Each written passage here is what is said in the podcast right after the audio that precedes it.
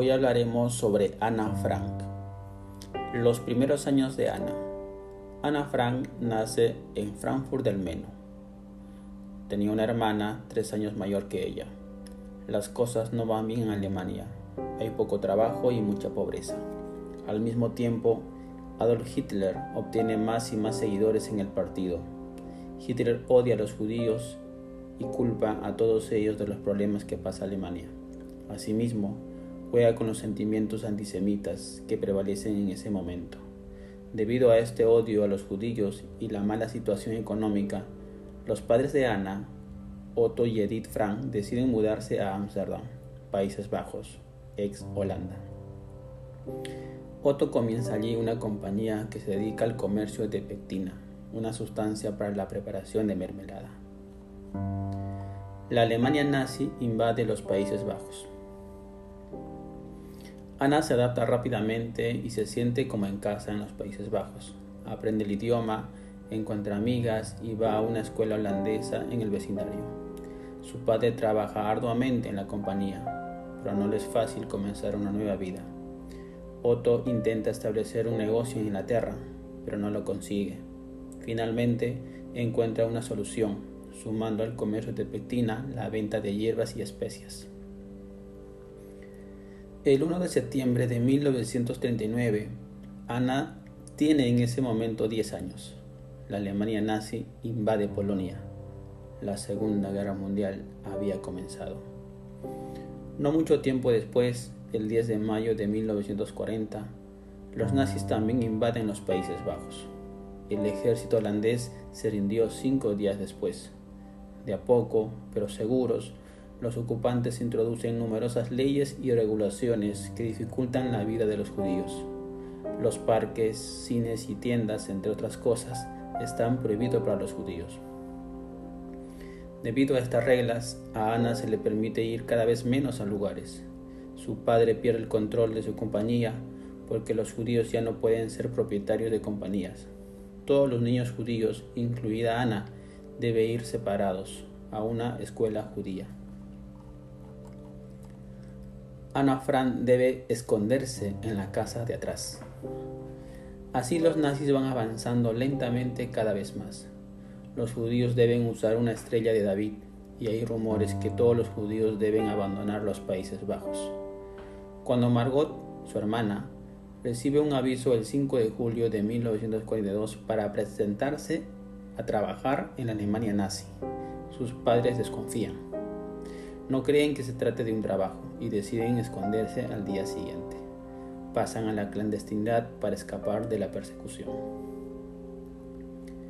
En la primavera de 1942, en la casa de atrás de su compañía, en la calle Princefort, el padre de Ana comenzó a condicionar un escondite.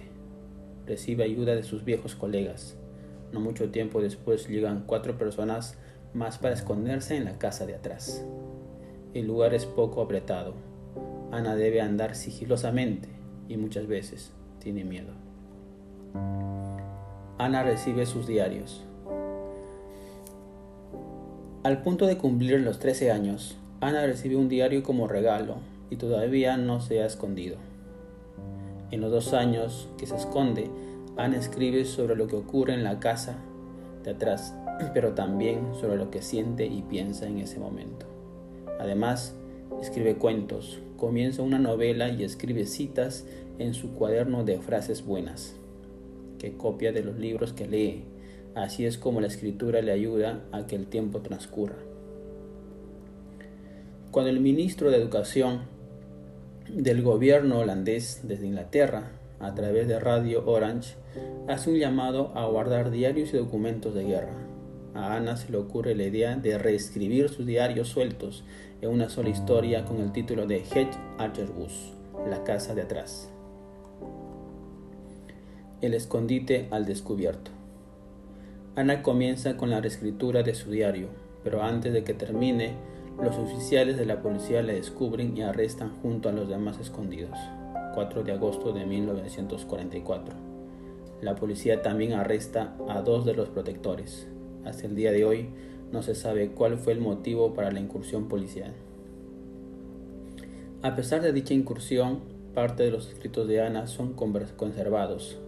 Dos protectoras salvan los papeles ante la casa de atrás, sea vaciada por los nazis. Ana es deportada a Auschwitz. Los escondidos están primero en la oficina de la Policía de Seguridad Alemana. De ahí pasan a prisión a Ámsterdam, en el campo de tránsito Wittenborg, hasta que los nazis lo trasladan al campo de concentración y exterminio de Auschwitz y Witternau. El viaje en tren dura tres días. Allí Ana se encuentra con más de otros mil prisioneros, en un vagón totalmente abarrotado, para transporte de animales, por cierto. Hay poca comida y agua y solo un barril como retrete. A su llegada en Auschwitz, los médicos nazis realizan una selección y deciden quién puede realizar trabajos forzados. Aproximadamente unas 350 personas que fueron trasladadas con Ana son asesinadas directamente a su llegada en las cámaras de gas. Ana es enviada al campo de trabajo para mujeres con su hermana y su madre. Otto, en cambio, va a un campamento de hombres. Ana fallece en Bergen-Belsen. A principios de noviembre de 1944, Ana es trasladada nuevamente, junto con su hermana, es deportada al campo de concentración de Bergen-Belsen. Sus padres permanecen en Auschwitz. Las condiciones de Bergen-Belsen también son miserables. Casi no hay comida, hace mucho frío y Ana, al igual que su hermana, contrae fiebre tifoidea. En febrero de 1945 ambos fallecen a consecuencias de una enfermedad. Primero Margot, poco después Ana. De todos los escondidos, solamente Otto sobrevivió a la guerra. Es liberado en Auschwitz por los rusos y, durante el largo viaje de regreso a Países Bajos, toma conocimiento que su esposa Edith ha fallecido.